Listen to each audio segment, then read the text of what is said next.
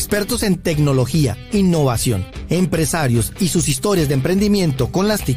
Esto es Conversaciones TIC.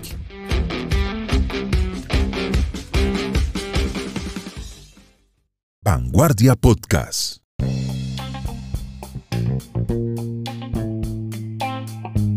Hola, ¿qué tal amigos? Bienvenidos a Conversaciones TIC, un podcast vanguardia. Aquí hablamos de innovación, tecnología y emprendimiento.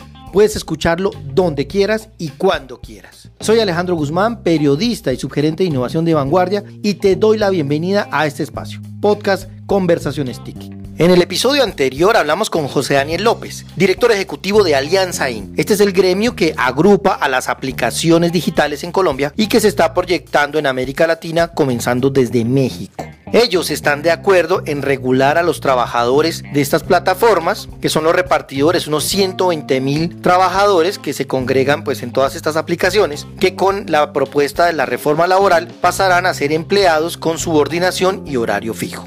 El mercado no tiene capacidad de convertir a 120 mil trabajadores, nos dijo el directivo. Y adicionalmente enfatizó en que no es tratar de meter la economía digital del siglo XXI a la brava, a la fuerza, en un cajón que es del siglo XX y que no corresponde a la realidad.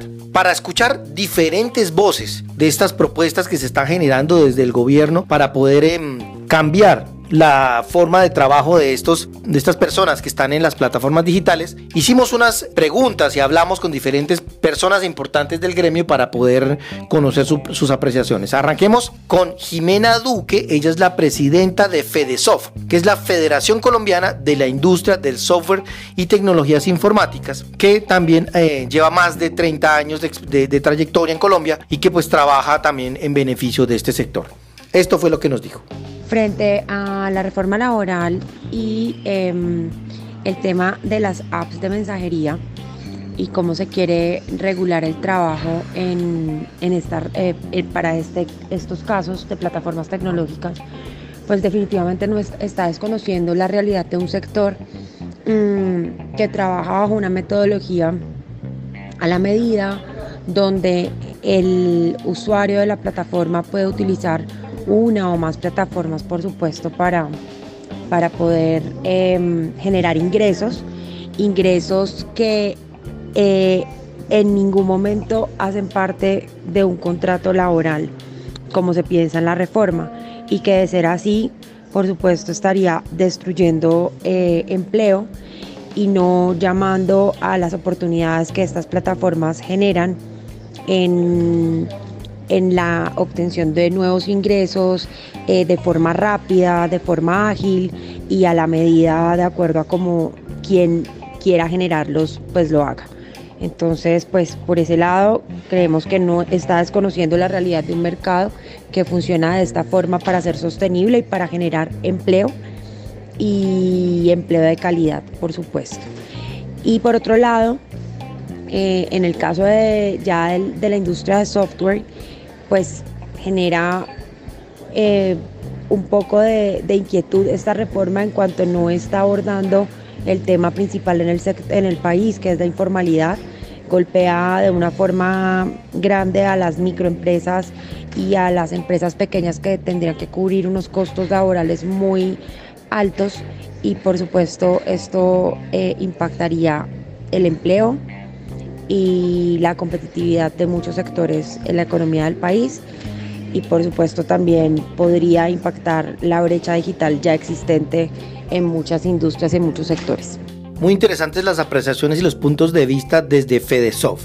Ahora contactamos directamente al fundador de una de las plataformas líderes en el mercado en Colombia que se llama Mensajeros Urbanos. Él es Rafael Socarrás, actualmente pues no se encuentra en Mensajeros Urbanos, pero fue uno de los gestores de esta gran plataforma que hoy también protagoniza y tiene gran participación en el mercado. Hoy es consultor en transformación digital y esto fue lo que nos contó. Estoy muy de acuerdo con la alerta eh, que sacaron porque, porque es cierto, pero no hablemos de empleo, es que yo creo que porque eso no es porque no es un empleo formal, es una forma de generar ingresos a través de plataformas tecnológicas de manera independiente. Eso es algo, eso es algo que en Colombia existe hace muchos años, el trabajo independiente bien remunerado, que eso también es algo que tenemos que, que, plantear en esto. Porque es que el gobierno está diciendo que el trabajo, el, el trabajo independiente de los, de los mensajeros que están utilizando las plataformas está siendo mal remunerado y eso no es, eso no es, no es cierto. Entonces vamos a partir esto en dos partes. La primera parte, ¿por qué se crea este tema de economía colaborativa? Entonces la economía colaborativa para el, para el servicio de mensajería se crea primeramente por o principalmente por eh, la forma de vida de los mensajeros. Que eso es lo que nadie habla. ¿Cómo viven los mensajeros? Y nosotros hicimos una investigación en el 2012 entendiendo qué pasaba con esto y por qué este, estos, estos trabajos eh, funcionaban como funcionaban, muy desorganizados, con bajos ingresos, eh, con una rotación altísima. Es, es, uno de los, de los trabajos que tenía mayor rotación.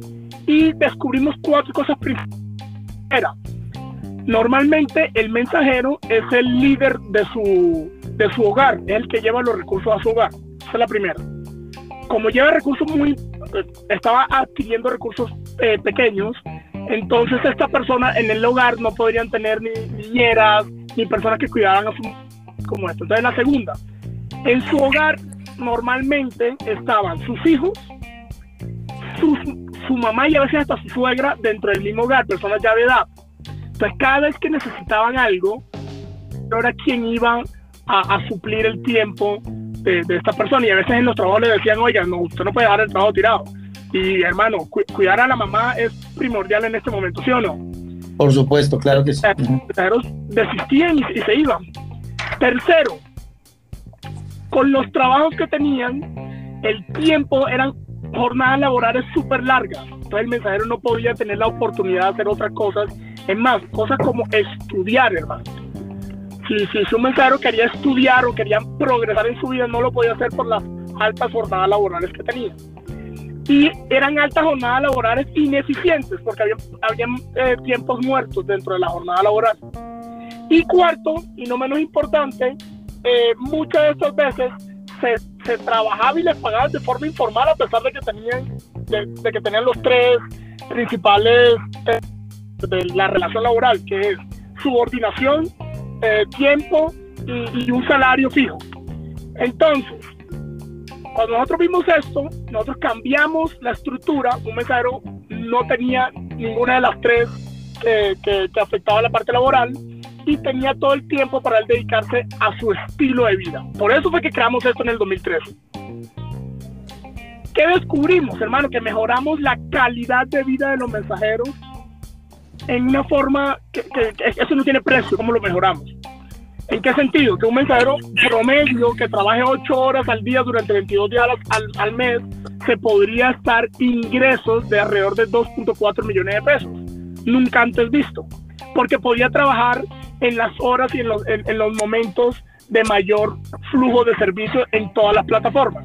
Es decir, podía trabajar en una plataforma de domicilios de, de droguerías y en una plataforma de domicilios como sus tiempos son independientes o, o, los, o los picos son independientes, porque son dos uh -huh. flujos diferentes, el mensajero podía tener eh, servicios todo el día, que eso es algo muy importante. Entonces, esto es el, esto es el, el porqué, el porqué de, de, de, que se creó la economía colaborativa para la parte de mensajería en Colombia, donde Colombia es uno de los países, por no decir el país, donde más servicios de domicilio se hacen por, eh, por, por población. Entendiendo esto, entendiendo que esto se creó en un contexto de Colombia eh, y que funciona y que los mensajeros les gusta esto porque pueden trabajar en todas las plataformas, pueden trabajar en mensajeros urbanos, en Rappi, en Logisto, en todas las plataformas pueden trabajar de la forma como ellos quieren. Es más, un universitario también puede decir, yo voy de aquí hacia mi casa, entonces me voy a poner disponible y todos los servicios que salgan de aquí a mi casa yo los hago. Y el universitario sí. tiene, tiene, ingresos. Es que de eso se trata. Porque no es solo porque se dedique 100% a, a, la parte logística, también es para el que se dedica tiempos eh, muertos de él. ¿Listo? Sí. Y eso uh -huh. es lo que hay que entender realmente. Ahora voy a la parte laboral, ahora voy a la parte de cómo el gobierno quiere eh, eh, regular esto. Yo considero que si entramos a un tema de contratación laboral, sería un desastre para la forma como funcionan las plataformas hoy en día. Y no solo para las plataformas, porque la, hermano, con tecnología uno arregla todo, sino para los trabajadores independientes que trabajan en estas plataformas. ¿Por qué?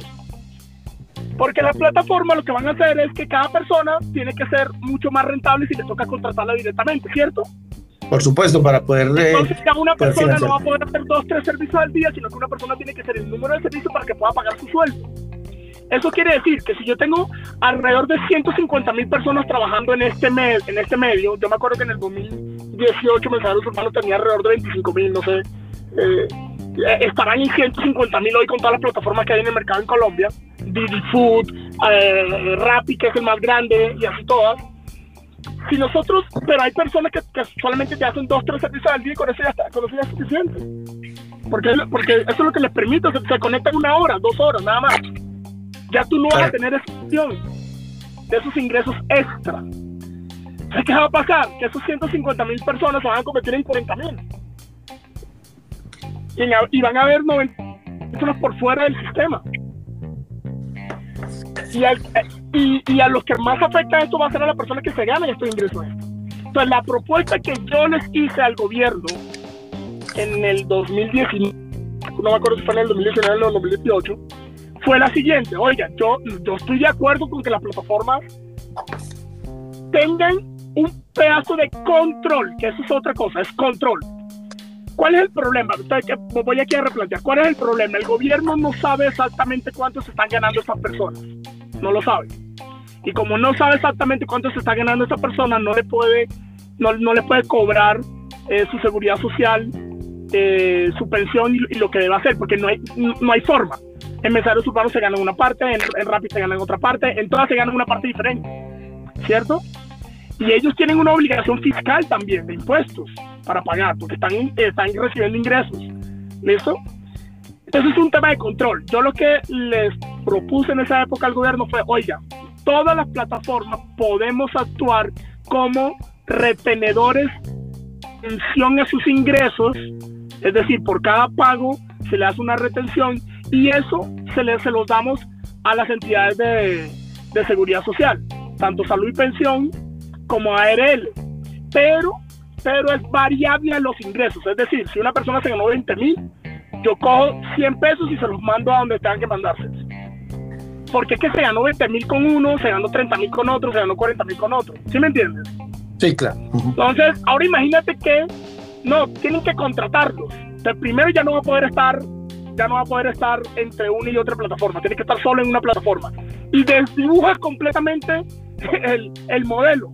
O sea, ya deja de funcionar el modelo, deja de existir. O sea, lo que corregimos en el 2013 vuelve otra vez ahora. Entonces, la forma es, la forma es que las plataformas, que las plataformas tecnológicas hagan la retención de la seguridad social de cada una de las personas en el porcentaje de ingresos y eso le corresponde a cada uno de los mensajeros como trabajador independiente, que es la obligación. La, la, obligación en Colombia de un trabajador independiente es pagar su seguridad social como independiente. Yo, Rafael Socarrás, cuando voy a hacer una consultoría a una compañía y paso una cuenta de cobro, a mí me toca pagar seguridad social o, o a, a todos, ¿cierto?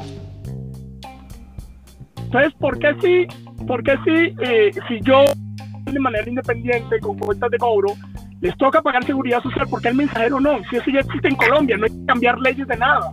Lo que hay que manejar es un, modelo de control para poder hacer eso de una manera eficiente, porque el gobierno hoy en día no lo puede hacer, porque no tiene ni idea de cómo hacerlo. Ese es el problema. Rafael, excelente apreciación. En conclusión y por temas de tiempo, ¿cuál sería la propuesta final para el gobierno que en este momento pues están, em, van a empezar a discutir toda esta propuesta en la reforma laboral? Vean, la, propuesta final para el gobierno es la siguiente. Buscar un mecanismo en las cuales las plataformas tecnológicas paguen proporcionalmente al ingreso de cada uno de los mensajeros o le autorretengan todo lo que tiene que ver con seguridad social. Y ellos mismos hagan esos aportes, ojo, vuelvo y lo digo, proporcional al ingreso de cada uno, tiene que ser proporcional.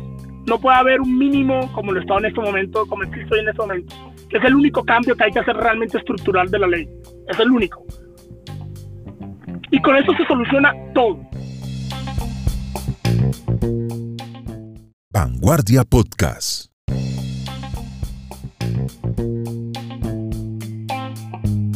Bueno, y para tener una visión desde la mirada santandereana, invitamos a Marta Rey. Ella es la Chief Marketing Officer y cofundadora de Alquilautos y Alquirenting, que es una aplicación santandereana que trabaja pues toda la, línea de alquiler de vehículos y renta de vehículos. Em, es una de las apps líderes en Santander en esta industria pues, y a nivel nacional y también en América Latina. Esta es su apreciación.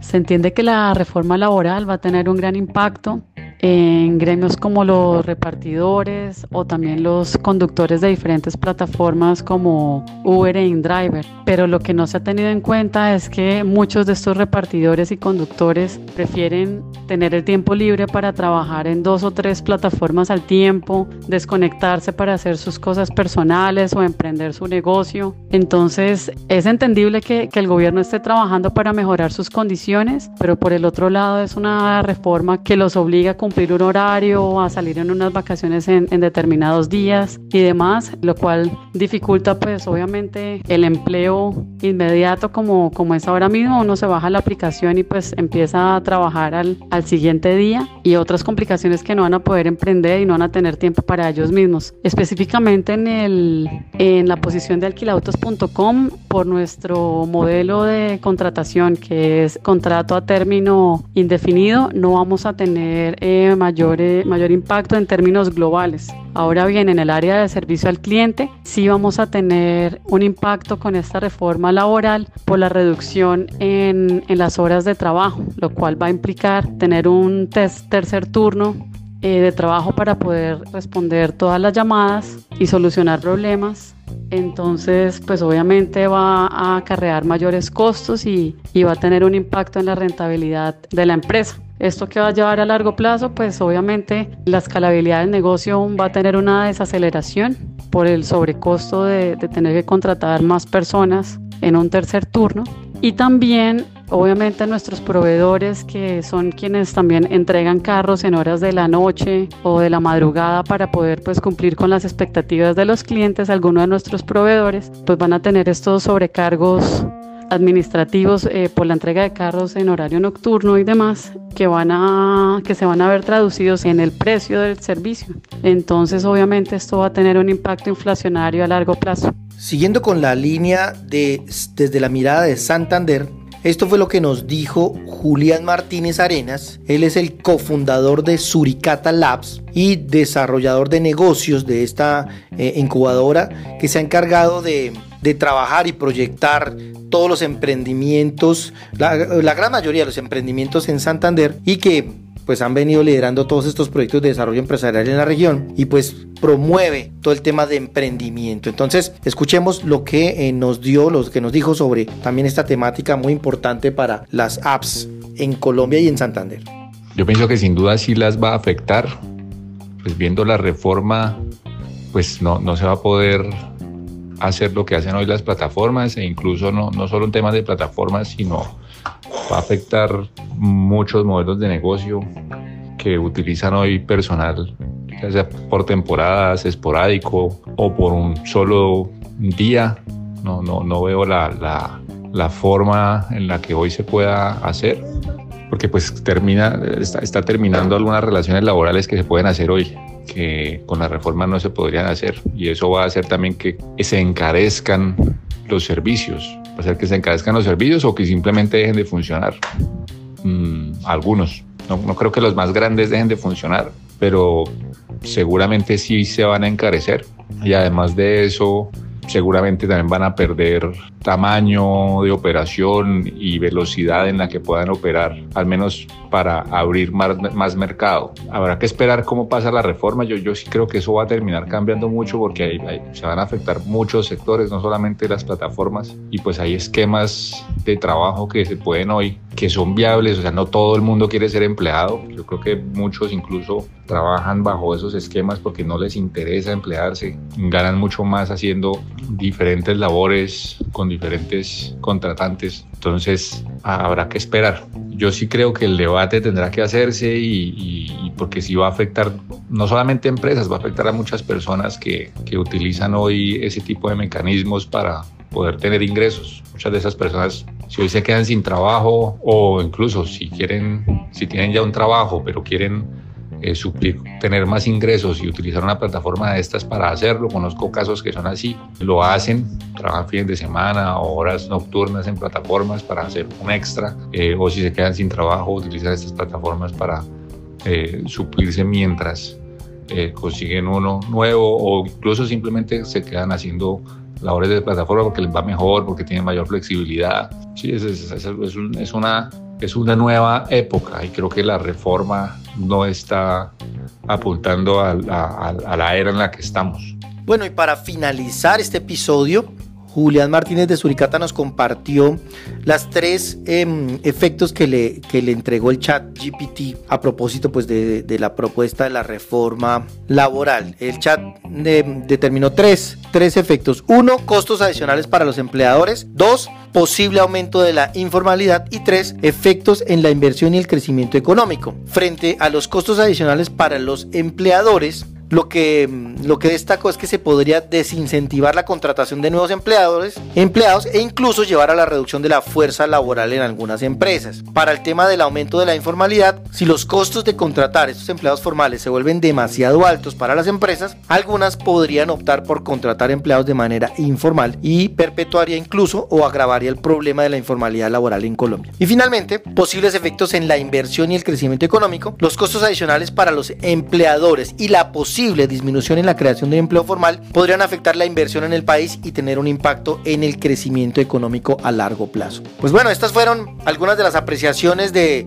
de personas que trabajan en el sector tanto en Santander como en, Colombia sobre lo que podría pasar para em, los trabajadores que están, que forman parte de los equipos de, que reparten los domicilios y todas las entregas en las plataformas digitales. Hasta aquí este episodio en el día de hoy. Espero que cualquier, algún comentario, algún mensaje, algo que usted quiera hacérnoslo en los comentarios, en este, en las casillas de comentarios en este episodio, lo puede hacer. Y también no se le olvide, nos puede escuchar en cualquier parte, en cualquier plataforma de podcast. Y si estamos en Spotify, si usted nos escucha por Spotify, regálenos una calificación de 5 estrellas para poder llegar a más personas y seguro que algo de lo que escuche acá le puede servir. Gracias por llegar hasta acá y tomarse el momento para escucharnos. Nos encontramos en el próximo episodio. Yo soy Alejandro Guzmán, periodista y subgerente de innovación de Vanguardia y esto es Conversación Stick, un podcast Vanguardia. Nos vemos en la web. Chao, chao. Vanguardia Podcast. Expertos en tecnología, innovación, empresarios y sus historias de emprendimiento con las TIC. Esto es Conversaciones TIC.